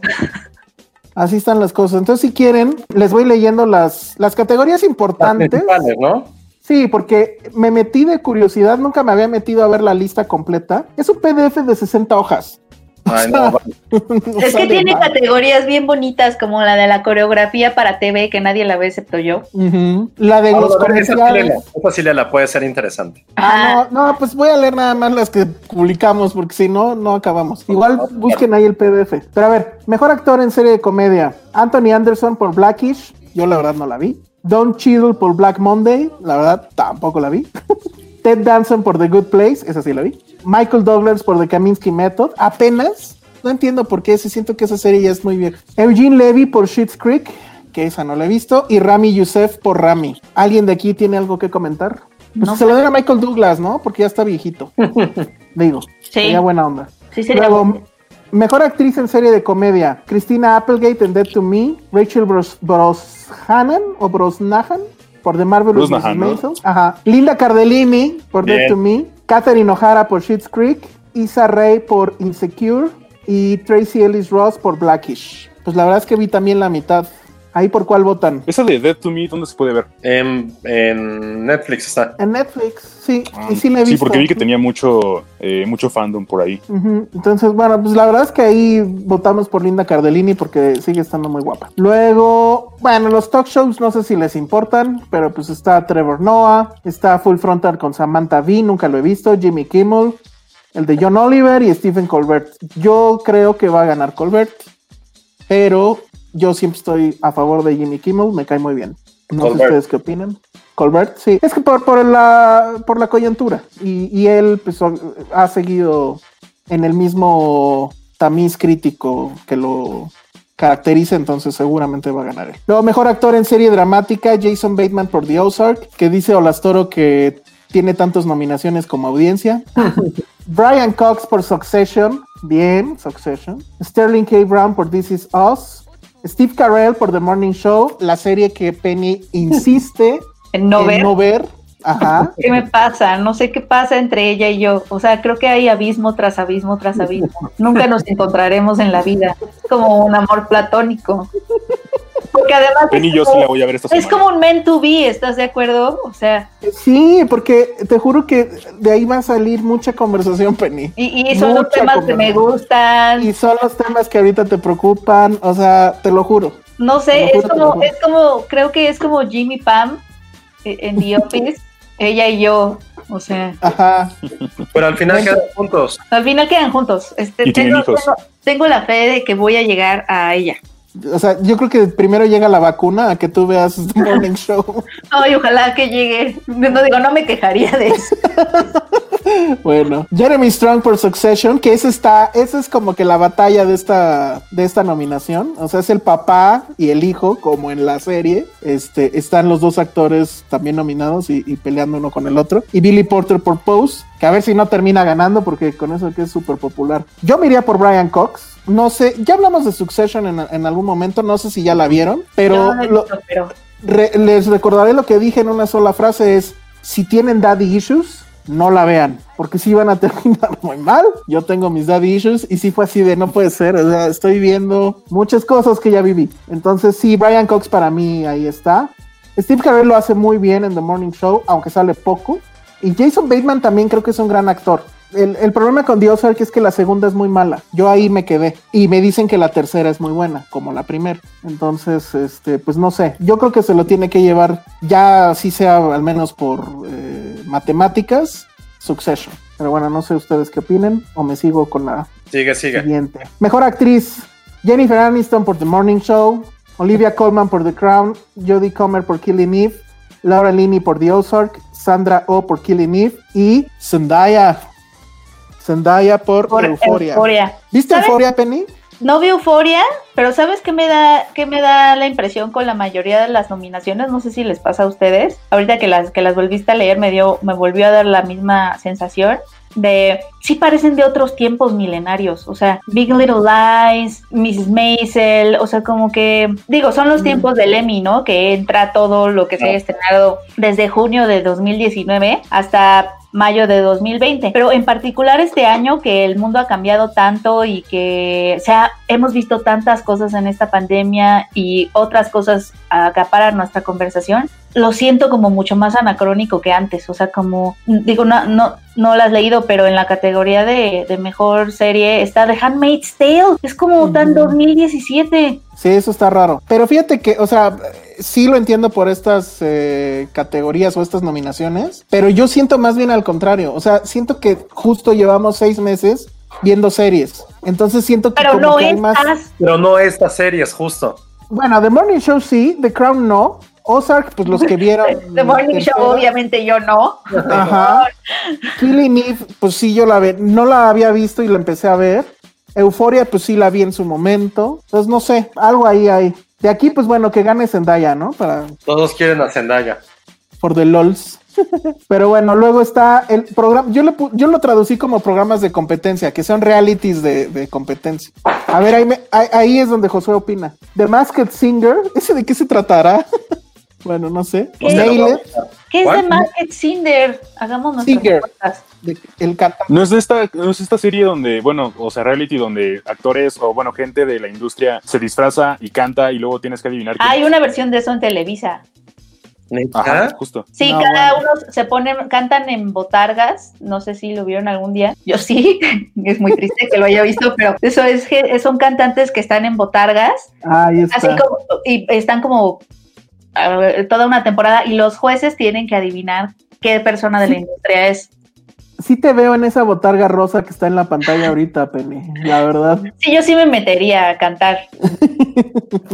Bueno, creo que de eso se trata. Sí. Luego Nail It, o como se diga, no lo sé pronunciar. La, la serie esta de Netflix donde pretend, haces un pastel y te sale mal. Sí, es como este año, ¿no? Nailed It 2020. Ujú. Somos un pastel mal hecho. Es de pastel un- esta parte, Dios santo. Sí, es como Nailed It. ¿Cuál más? Luego, RuPaul Drag Race, Patricia ama ese programa y, y se la ha pasado viéndolo estas pandemias, entonces bueno. Top Chef, que pues eso no sé. Y The Voice, pero no The Voice el de Amazon, sino de donde cantan. Ok. Bueno, luego está miniserie, que ahí está, bueno, actor en miniserie, Jeremy Irons con Watchmen. Watchmen sí es de este año, ¿no? ¿O, o fue del Sí. año pasado? Si Sí, está pues nominado Jeremy Irons es porque sí. Final de este, finales de 2019, según yo, Watchmen, como noviembre. Luego Hugh Jackman por Bad Education, bien. Paul Mescal por Normal People, Bien. pues creo que sí, bien. Aunque también debería, la chica creo que no está nominada, Mm. es la única nominación de Normal People. Sí. Jeremy Pope por Hollywood, tú la viste, José, yo la verdad ni me acuerdo. Y Mark Ruffalo por I Know This Much Is True, no la he visto y creo que sí debería de hacerlo. Está buena. Bueno, no es demasiado drama para mí, pero sí. Jeremy Irons debería ganar por Watchmen, ¿eh? Está No. increíble. Mi Paul, increíble. Mezcal, mi Paul Mezcal debería de ganar. Paul Mezcal. Qué, buen, qué buen apellido eso. sí. Paul Mezcal. Bueno, luego mejor actriz, Kate Blanchett por Mrs. America, Shira Haas por Unortho- Unorthodox, Regina King por Watchmen, Octavia Spencer por Selfmade y Kerry Washington por Little Fires Everywhere. De ahí sí, la única que vi fue Mrs. America y Watchmen. Pero pues yo creo que es Kate Blanchett, ¿no? Debería. Ujú. Blanche debería de ganar todo también. Sí. Que se lo den por la voz en off en el cortometraje de de, de Housemaid, o cómo se llamaban esos cortos de Netflix. Pero bueno, Ah, mejor miniserie. Housemaid. Mejor miniserie, Watchmen, Mrs. America, Unbelievable, Unorthodox y Little Fires Everywhere. Es que se lo den a Watchmen, yo opino. Sí, además es la más nominada, 26 nominaciones. 26 nominaciones, está, es una locura. Mejor comedia, Curb Your Enthusiasm, que pues es el regreso, el gran regreso creo. The Good Place, Dead to Me, Insecure, The Kominsky Method, Marvelous Mrs. Maisel, Schitt's Creek y What We Do in the Shadows. Todos queremos Bien. que se la den a What We Do in the Shadows, ¿no? Yo soy muy fan, muy, muy Claro fan, pero sí. no, a nadie le importa. Yo no la he visto. Véanla, véanla, vean desde la primera temporada. Es de esas series que desde el primer capítulo te la pasas increíble. Y es una serie en la que puedes comer, en la que puedes estar como pasándola bien, porque pues no es, no te hace pensar, pues, como se dice. Mm, Ya, ya, ya, ya. Y luego mejor serie, Better Call Saul, The Crown, The Handmaid's Tale, como bien dijiste Penny, Killing Eve, The Mandalorian, uh, Ozark, Stranger Things y Succession. Para mí debería de ser Succession. Que existía. ¿Cuál? Stranger Things. No, pues, Sí, ¿qué está haciendo esa serie? Y yo también me quedé pensando como, ¿qué onda? yo tampoco entendí. Oye, ¿y cuándo es la ceremonia? Ah, es... 20 de septiembre. 20, sí. ¿Y va a ser no virtual dicho. entonces? ¿O cómo va a ser? 20 de septiembre, supongo que sí va a ser virtual. Eso Y va a ser hosteada por eh, Jimmy Kimmel. Jimmy. Kimmel. Pero ¿cuál quieren que gane entonces? ¿O les da igual? Mm, Si gana de Mandalorian, que no debería, pues estaría cagado, ¿no? Tú serías muy feliz, ¿no? Yo sería muy feliz, la verdad. Ya le compré a mi sobrina un, un Baby Yoda de peluche. Este, Qué bonito. debería de ganar Succession. Vean Succession. Está sí voy a ver. Succession. No, la que, la que yo vi este fin de semana, que no va a estar en los semis porque no entró por los tiempos de elegibilidad, pero la de I May Destroy You está bien increíble. A ver, ¿qué tal es esa? Porque se he escuchado muchas cosas, Penny. Es muy buena. Hace, em, hace, sí, sí hablamos aquí un poco de la jauría, ¿no? Y de que, lo que a mí me, a mí me conflictó un poco cómo estaba mostrado lo del caso de, de abuso y de, de Oye, ¿la violencia. acabaste de ver, Penny? No la acabé de ver, es que de verdad ese, ese avancé tres capítulos, cuatro y ya no pude. O sea, sí, sí me conflictó un montón. Leí en esta, en esta semana, no, desde el fin de semana hasta hoy, tres comentarios de tres amigas que ponían que era una serie súper feminista. O sea, por todo lo que pasó hoy de las votaciones y eso, Sí. salieron varios temas y hoy leí un par que decían que era una serie súper, súper feminista. Y, o sea, no, no dije nada porque ni me corresponde, pero como ni la he visto tampoco, pero me hizo raro como esos comentarios de, o sea, de personas amigas que, que sé que están Claro. muy en ese tema. Entonces, por eso te preguntaba si la habías visto. Sí, o sea, vi, vi como cuatro capítulos. No. Creo que es feminista, o sea, quiere hablar de temas feministas, siento, o sea, y creo que sus diálogos son hiper, hiperfeministas y, y- o sea, podría considerarse feminista porque aborda el tema, pero siento que a mí me conflictúa mucho la forma en la que está filmada, que siento que no es nada feminista. O sea, feminista entendida eh, desde la perspectiva de género, ¿no? Como que no tiene mucha perspectiva de género como en la forma en la que plantea las tomas. ¿Ves lo que decíamos la vez pasada de que a mí me sacó mucho de onda que la cámara al principio de la serie fuera el cliché del male gaze, que es poner la cámara como si fuera el ojo del chavo viendo a la chava y que hubiera estado mucho más interesante poner a, a ponernos a nosotros con- eh, en el lugar de ella viendo al chavo que está abusando viéndonos a nosotros. Siento que nos, siento que, eh, o sea, es otro lugar en donde poner la cámara. Y I May Destroy You, eso es lo que hace, precisamente. O sea, eh, la forma, para empezar, no nos muestra en imágenes las cosas que nos dan morbo, ¿no? Que eso es lo que despiertan mucho morbo. Y tal cual, ella es una chica escritora, y es que eso también me gustó, como que ella tampoco es esta víctima, ya sabes, de, oh, no, no, no puedo hacer nada, ya sabes, como sucede, y como muchas veces en la jauría siento que había, había como muchísimas víctimas y todas eran como, no, apaleadas, pisoteadas, y como que no tenían agencia, ya sabes que también un poco eso es chocante, ¿no? Creo que aplicaran el gente pateada en el piso, creo que sí, ¿no? E- Exacto, es como la versión de la gente pateada que no nos gusta, pero en feminismo. Y eh, no estoy diciendo que las víctimas no, no, no, obviamente no tengan un proceso de dolor, no. Estoy hablando más bien desde la narrativa, como las planteas. Y, y en I May Destroy You, haz de cuenta que es una chica eh, escritora. Ah, ella es, la protagonista es la showrunner, la creadora, que se llama Micaela Cohen. Y escribe increíble. O sea, las, los matices en los que se mete son cosas que ni siquiera, que nos cuesta, o sea, lo hace en forma de narrativa y visual, las, los matices y los recovecos de la conversación a los que les tenemos mucho miedo incluso hablar de ellos verbalmente. O sea, meterte en esas conversaciones de, de not all men y esas cosas que a todos nos da miedo porque no sabemos todavía ni siquiera tener esas conversaciones en persona, ¿no? Entonces estamos como, él, ella, lo, ella se mete a esos temas con narrativa y ficción. Entonces eso me parece increíble que esté verbalizando de cierta forma, argumentando cosas que ni, verbal, ni verbalmente he podido yo contestarme a mí misma. Y ella lo que hace es eso, o sea, es una, es una protagonista, es escritora y la vemos precisamente tratar de reconstruir el, el, rompecabezas de una noche que se va de fiesta y tiene una laguna mental impresionante porque la drogan y todo y ella empieza a tener una imagen de alguien atacándola, ¿no? Y empieza a reconstruir esa noche en la que fue, fue abusada y, y fue violada. Y se mete a todos estos temas como de los matices del consentimiento, que, que todos todos cosas que nos estamos preguntando, ¿no? O sea, que si quitarte el condón cuando estás uh, en una relación sexual sin que ella lo sepa es violación, mucho de cómo no entendemos a veces qué es qué es abuso sexual, qué es violencia, qué es lo violento, qué no es lo violento. Se mete a todos esos matices y lo hace muy bien, lo hace como creo que la jauría no logra hacerlo, porque no lo hace con diálogos, o sea, obviamente sí hay diálogos, pero en los diálogos ella está con sus amigos y está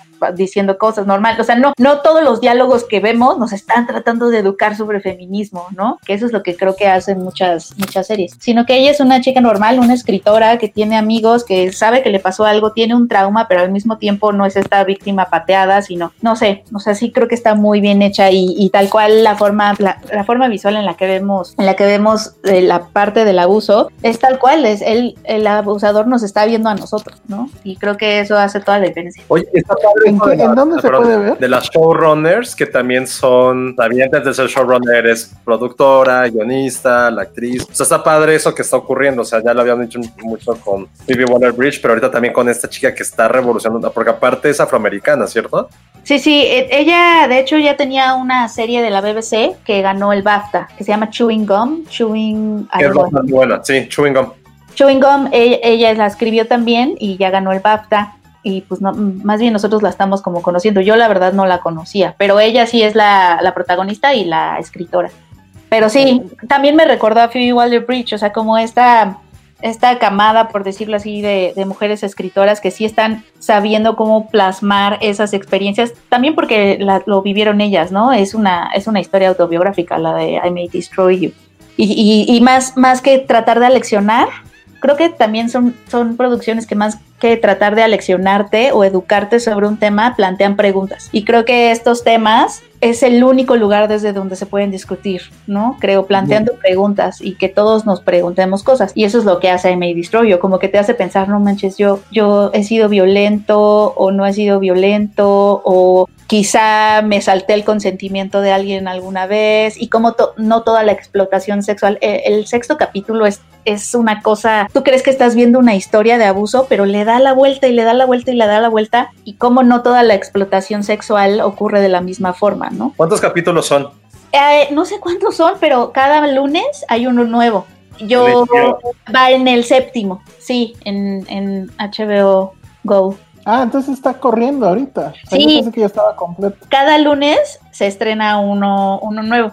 Yo sí vi seis de corrido porque me perdí seis mm. semanas, pero al parecer pues sí puede estar en los Emmys, pero del próximo año.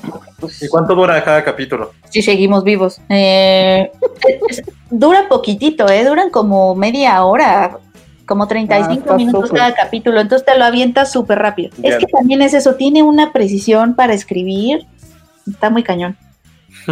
Ok, bueno, pues entonces ahí está en HBO. Muy buena recomendación. Yo sí la, la, voy a ver. Que por cierto, justo ahorita que recordábamos este, la jauría, hubo ahí, creo que dos fans chilenos que dejaron comentarios en el video que no lo vieron en vivo, lo, se ve que lo vieron después. Y sí nos atacaban fuerte.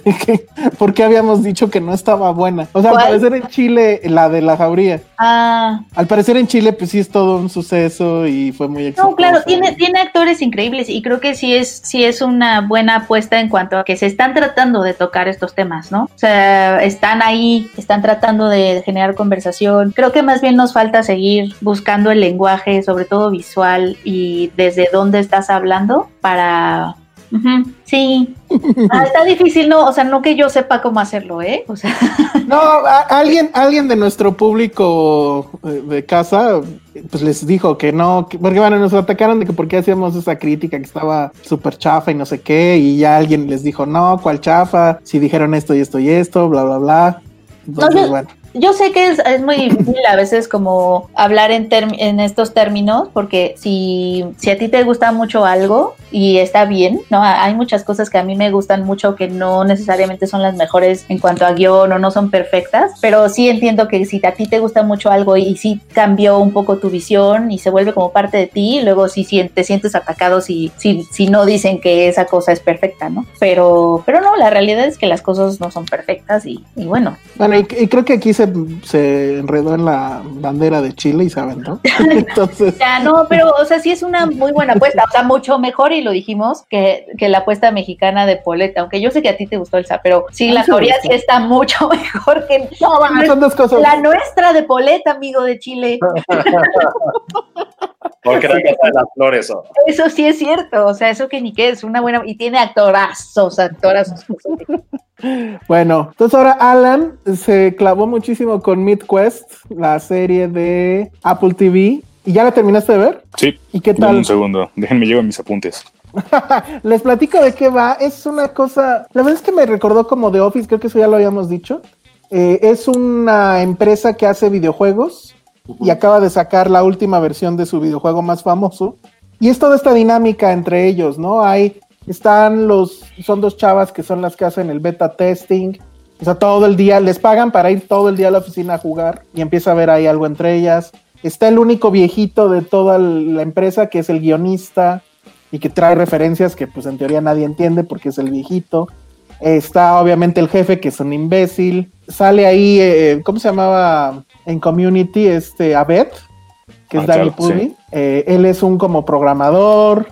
Entonces es, es una onda como de Office mezclada con eh, ¿cómo se llama? Silicon Valley, algo por el estilo. Y hablaban también de que el último capítulo es una genialidad, ¿no? Pues sí, eh, la serie básicamente habla de un, del equipo de creativo para hacer un videojuego y justo va desde el director creativo, habla también acerca de eh, los productores, cómo es que tienen que pelearse todo el tiempo para poder decidir en qué, en qué van a gastar dinero o no. Por ahí también sale una community manager que también está bien loca, pero lo que está bien chido también es que, o sea, exploran también cómo es que, por ejemplo, los influencers en este caso también intervienen mucho en el, en el proceso eh, como de integración de un videojuego. O sea, porque, por ejemplo, sale un niño que tiene como 14, 15 años, que es como el streamer así más, más top de sus, de sus jugadores. Entonces, a partir de él tienen que ellos, eh, tienen que ver qué mejoras poner, qué cosas quitarle al videojuego para que sea un éxito, ¿no? Y sí, la comedia me, gusta que, bueno, por al principio sí se siente muy, se siente como una comedia más, pero justo después sí lo, sí lo relacioné un poquito con The Office y eso fue como quizá lo que me atrapó. Pero también poco a poco la serie empieza a tener como una propia personalidad. Y lo chido es que la comedia eh, no solo se basa en referencias quizá de, de, la cultura pop como pueden ser videojuegos o la Comic Con, que por ahí también sale una cosilla por ahí, también, incluso Star Wars, sino también, o sea, como que toca temas actuales y los critica, pero lo chido y lo que me, lo que me gustó mucho de la serie es que no es cínico. Por ahí Penny hablaba alguna vez de que las series ahorita se ven hecho para ser como inteligentes o graciosas, tienen que ser cínicas, pero al mismo tiempo incendiarias. Y lo chido de esta serie es que en realidad eh, es cínica, pero no es incendiaria. De, de hecho, es, eh, no, no, no sé, no, no va ni, los, ni a lo cínico así pesado ni a lo absurdo. Entonces, son esas series de comedia también donde todo sale como chido y pues me gustó que no toma como el camino fácil en esto de que decir como de, ah, bueno, voy a ser cínica y voy a ser muy, muy inteligente, ¿no? O sea, lo, lo, lo interesante es que es una comedia como ligera y lo chido también es que duran como 25 capítulos, 25 minutos los episodios. Fuera de eso, pues, ¿qué más les digo? O sea, finalmente es una comedia como cualquier otra, pero lo que está chido es como toda esta perspectiva que ellos agarran acerca de poder comunicar con ahora eh, los videojuegos, ¿no? Porque pues eso es quizá lo que no se había visto tanto. Y por ejemplo, sí, al final, al final del último capítulo hacen un, hacen un especial como de cuarentena, en el que así, tal cual como estamos nosotros ahorita, tienen, hacen como un capítulo y está, eh, está muy interesante. Y justo, la verdad es que es una, es una serie que está cortita, dura, son como 10, 12 capítulos y es algo que se De pueden echar hora. así, ajá, rapidísimo. Está, está muy chido, pueden entrarle y pues mayor, ma- más complicación no hay, que, no hay. Entonces es una Si serie. son, si son gamers y aceptan que se burlen de ustedes un poco, deberían de verlas. Sí, si tienen sentido del humor deben de verlo. Porque sí se burlan de cosas como por ejemplo que van a sacar la nueva arma del personaje principal y todo lo que esa arma hace. Y creo que lo, lo que más me gusta a mí, y también creo que ya lo había comentado, es el crítico. Hay un crítico de videojuegos al cual le temen mucho y es un chavito de 12 años que desde su cuarto hace su transmisión en YouTube y es capaz de con sus opiniones destruir una industria, ¿no? O destruirlos a ellos como empresa. Entonces eso estaba muy padre, porque aparte está haciendo sus videos y creo que de repente se mete su mamá o algo así, o, o- o se ve que le habla, algo por el estilo. Entonces eso está, está padre, está en Apple TV. Y este, y tampoco la va a ver Penny nunca porque pues no ve cosas de Apple TV. Sí, Greyhound. ah, viste Greyhound, Ah, sí es cierto. Pues ya, síguete. Ya. Pero bueno. The Morning Show por fin. Sí, yo les voy a hablar de una película que está en cartelera, pero está en Aguascalientes. No, bueno. Como, como todo. Ajá, y en Morelia, creo, ¿no? Es donde también. Eh, eh, están, es- creo que están abiertos como ciento, no, ¿cuántos? 70, 173 cines, algo así. Pero sí son Aguascalientes, según yo es Playa del Carmen, ¿Cines o salas? Morelia. ¿Qué? ¿Cines o salas? Cines, ¿no? Órale. No, sí, deben ser salas, ¿no? Ah, Si No son sé. cines, son muchos. Puede ser que sea un dato erróneo, disculpen, pero sí, sí son poquitos, o sea, es Aguascalientes, en provincia. Morelia, provincia, lo cual está padre porque lo, de- lo decíamos, se está descentralizando un poco los. Ajá, que yo lo dije. Va a pasar que va a llegar primero a provincia que aquí muchas cosas. Pero Como- bueno, Como, como Tenet ahora que va a estar en otros países. como Tenet, Portrait. como Por- Portrait, Portrait está en la, está en, en esos cines, de hecho. Me siento muy Oigan, mal por, No, por- nada más quiero comentar que Ericito se está muriendo porque hablamos de Palm Springs. Josué, por favor, ya dile algo. Pero No, ya, ya hablaron, ¿no? No, si quieren No. yo se los digo de una vez. Vamos a hablar de Palm Springs, pero no aquí. Vamos No a hablar ahorita. en una cosa que se llama, o se va a llamar Guardianes de la Bahía. Ok. No me pregunten, pero el nombre creo que explica bastante. Guardianes. Entonces, Guardianes de la Bahía, ajá. Penny va a salir corriendo así, con, con bikini rojo. Ojalá les pudiera dar yo esas imágenes, pero creo que ya todos me conocen, saben cómo soy. Podría salir en ponchos. Estaría muy bien. Ojalá tuviera, bien. tuviera, tuviera los elementos necesarios para darles ese tipo de imágenes, amigos. Si quieren, yo también salgo corriendo en traje. Bueno, pero Queenie and Slim, que es de lo que quiero hablarles, también está en Cinepolis Click. Entonces no hay pretexto, también la pueden ver ahí. Y la verdad es que me encantó. Es una, es la ópera prima de Melina Matsukas, que es como que la cineasta o videoasta de cabecera de, de Beyoncé. Prácticamente todo lo último que ha hecho Beyoncé, incluyendo Lemonade, lo ha dirigido ella. Sale Daniel Kaluuya, que pues obviamente todos lo recordamos por Get Out. Y sale esta chica que la verdad yo no ubicaba, no sé si es su primer película, Jodie Turner Smith, que está impresionante. Es, yo creo que es la razón por la que tendrían que ver la cinta. ¿De qué va? Es una pareja, empieza muy tarantinesco. Eh, Son ellos dos que se acaban de conocer porque quedaron en una cita de Tinder y se están cenando en un típico dinner de Estados Unidos. Mm, Les debo el estado, no me acuerdo, pero pues debe ser seguramente del sur.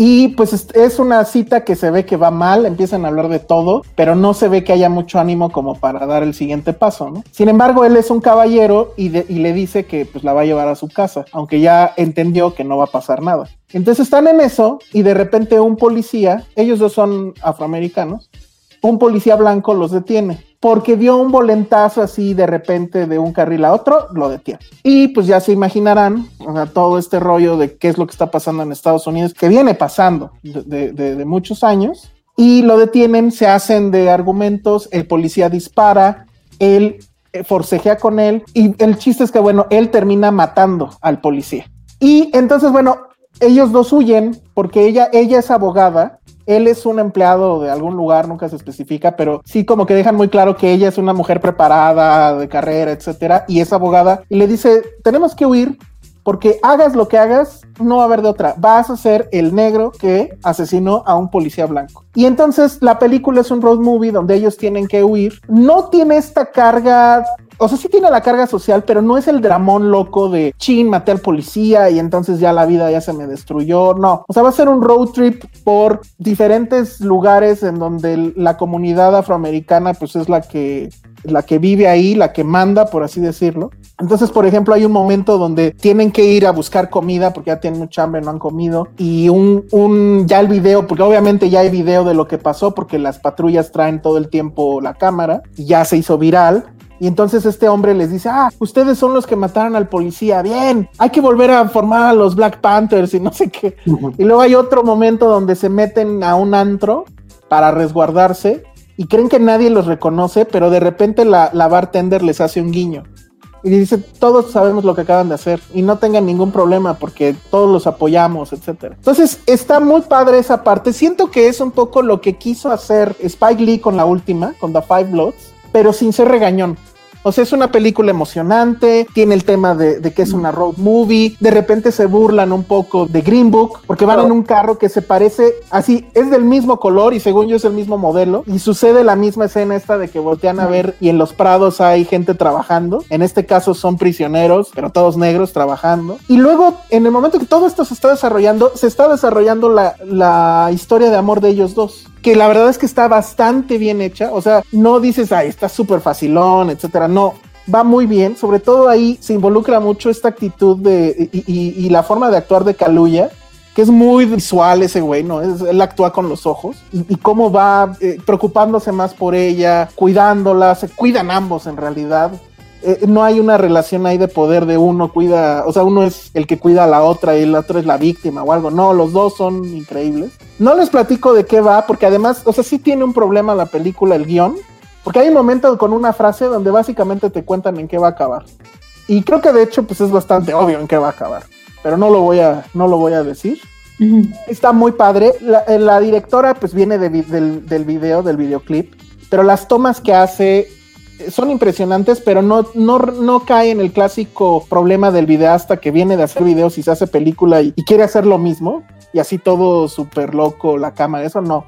Pero sí tiene unas tomas muy, muy, muy impresionantes. Desde el primer minuto eso se nota. Y, la verdad es que sí atrapa de inmediato la, cinta. Mm, es una película de 2019, tengo aquí.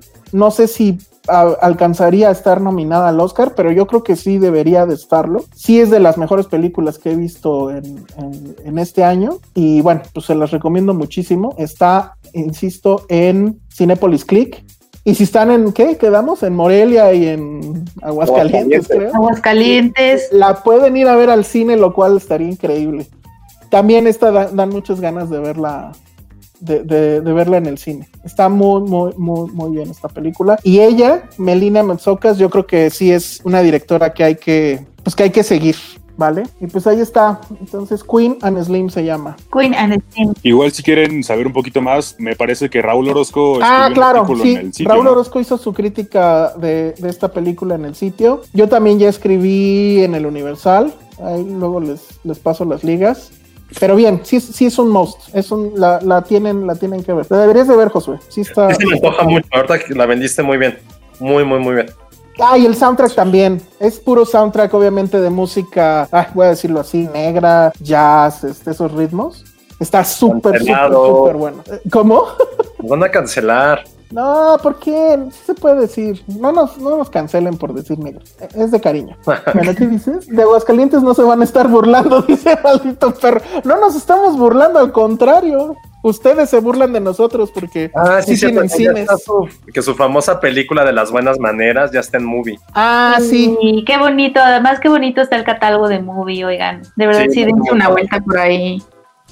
Las Buenas Maneras es una obra maestra, véanla. Si pueden verla sin saber nada, ya la comentamos aquí en algún momento y Penny y yo la superfaneamos. Sí, pero si no sí, pero si no la han visto, no lean nada. Vean, les juro que Y no lean. Les juro que les va a sorprender. consejo de Penny, no lean. No, no lean. Penny 2020. Ajá. No lean. Va- van a recortar el clip y así, no lean. No lean. En Sí. bucle. Penny. Bueno, pues ahí está. Filmsteria.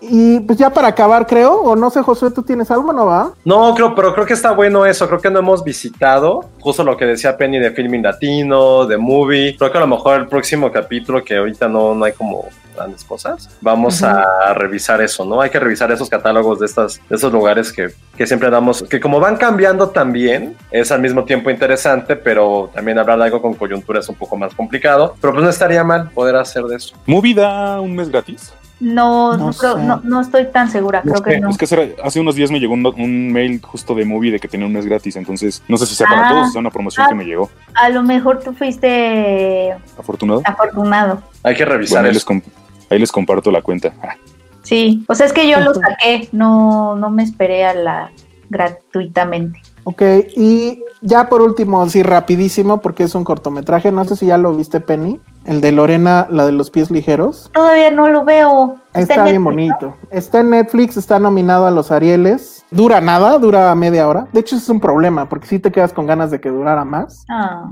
Y es la historia de esta chica de la Sierra de Durango que corrió el ultramaratón. Hacen un ultramaratón allá, que son 100 kilómetros, y lo corrió en poquito más de 12 horas. Y fue la que ganó. Ella había ganado ya otras carreras, en otras carreras había quedado en segundo lugar. Y el director es Juan Carlos Rulfo, el de En el Hoyo, los, los que quedan, que bueno, son documentales increíbles. Si no los han visto, búsquenlos. Y aquí hacen este cortometraje que está muy interesante porque la, la cámara de entrada es una belleza. Yo sé que ahorita ya cualquiera agarra un dron y saca una toma aérea, pero las tomas aéreas que saca de, de ella corriendo y que cómo se ve el paisaje, que es espectacular. Yo nunca he ido a esa zona, pero es, es increíble. Y ella es una mujer muy, muy pues, seria. Hay una secuencia donde se ve que ella se está inscribiendo justo al ultramaratón y la gente la reconoce y le pide la selfie, las fotos. Y pues ella sí, o sea, se deja tomar la foto y todo, pero eh, no sonríe. O sea, siempre está seria, siempre como que está en su onda. Ella además es la antítesis de toda la mercadotecnia de deportiva porque ella corre con sus vestidos que son vestidos de falda larga, que ella misma se hace, y corre en guaraches. Todas las carreras Guau. las ha hecho en guaraches, y además son los mismos guaraches. no manches. Se ve, hay una escena donde se ve que le mandan, yo supongo que son las marcas, le mandan los tenis, y pues sí los saca y todo, pero dices que no, no, no, no me siento igual, no, no, no correría igual, y, y pues no los usa. Entonces es este asunto donde conocemos su vida y también creo yo el contexto de pobreza en que se da esto. Ella vive en esta zona en la sierra donde la escuela más cercana está a cinco horas. Y entonces por eso no fue a la escuela. Y donde el vecino más cercano está a cuatro horas. Y ella dice, yo nunca, aquí es normal, o sea, siempre caminamos o corremos a todos lados. Entonces yo nunca me he subido a un transporte público, por ejemplo. Y sin embargo, es alguien que ha ido a correr, ha venido a correr aquí a la ciudad, ha ido a Japón, Argentina, No, creo que Chile también, a España, y, y bueno, y te enseña todas las medallas de, ya ni se acuerda, ¿no? Pero es muy, muy impresionante, es muy impresionante por la, la, la hazaña física, la hazaña deportiva, pero también por esa actitud an- ante el asunto. O sea, ella, para ella es una cosa como que muy natural, que lo va a seguir haciendo mientras la salud se lo dé, y Mm. que dice, bueno, pues ya ni me acuerdo dónde fue, pero pues lo bueno fue que gané y pues con eso me gané una lana, ¿no? Y probablemente de eso viva, porque pues vive en una casita ahí en la sierra, sus animales, casita de estas de adobe, ya saben, pero con una, o sea, todo el paisaje es increíble. La- el, el documental abre con un arco iris así, toma de, ¿es en serio? ¿Lo hicieron Photoshop? está el arco iris, está la sierra, las montañas, y de repente la ves a ella que es un puntito que se va moviendo y, la cámara se va acercando, es increíble. Entonces dura 28 minutos. La verdad, si te quedas con ganas de que hubiera sido de más, está nominado al, al Ariel, merece mucho la pena. Son solo 28 minutos, denle chance. Está súper, súper bien. Bueno, y con eso creo que ya acabamos. El de hoy. Muchas gracias a, a- a los dos Pennies, Penny y Barbón.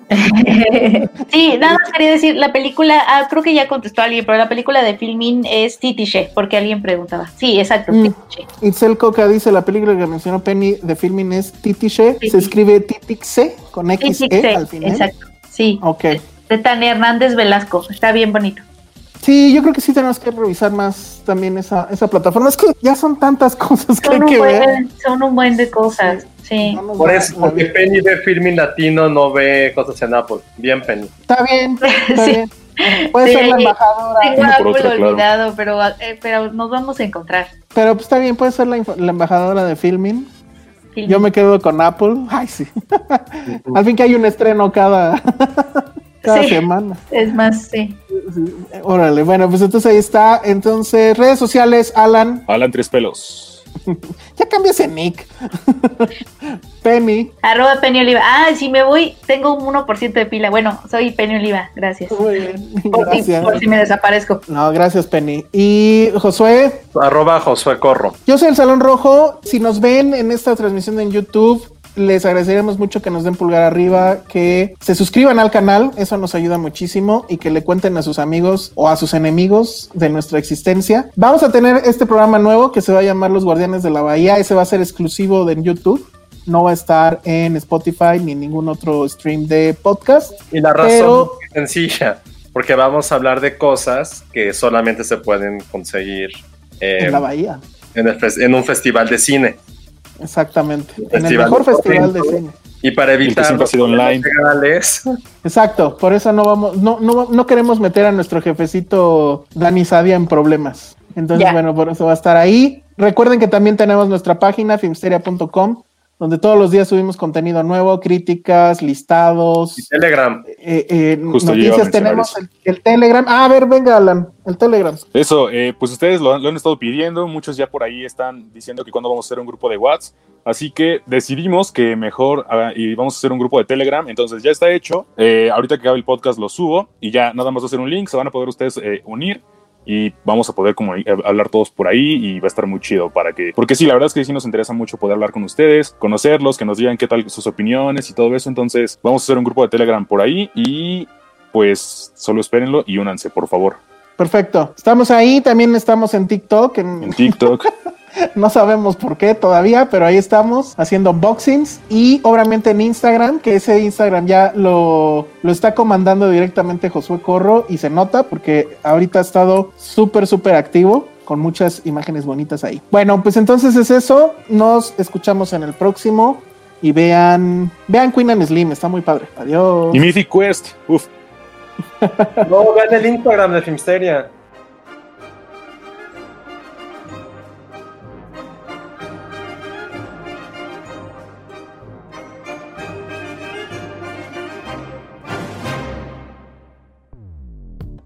Dixo presentó Filmsteria, con Penny Oliva, Alejandro Alemán y Josué Corro.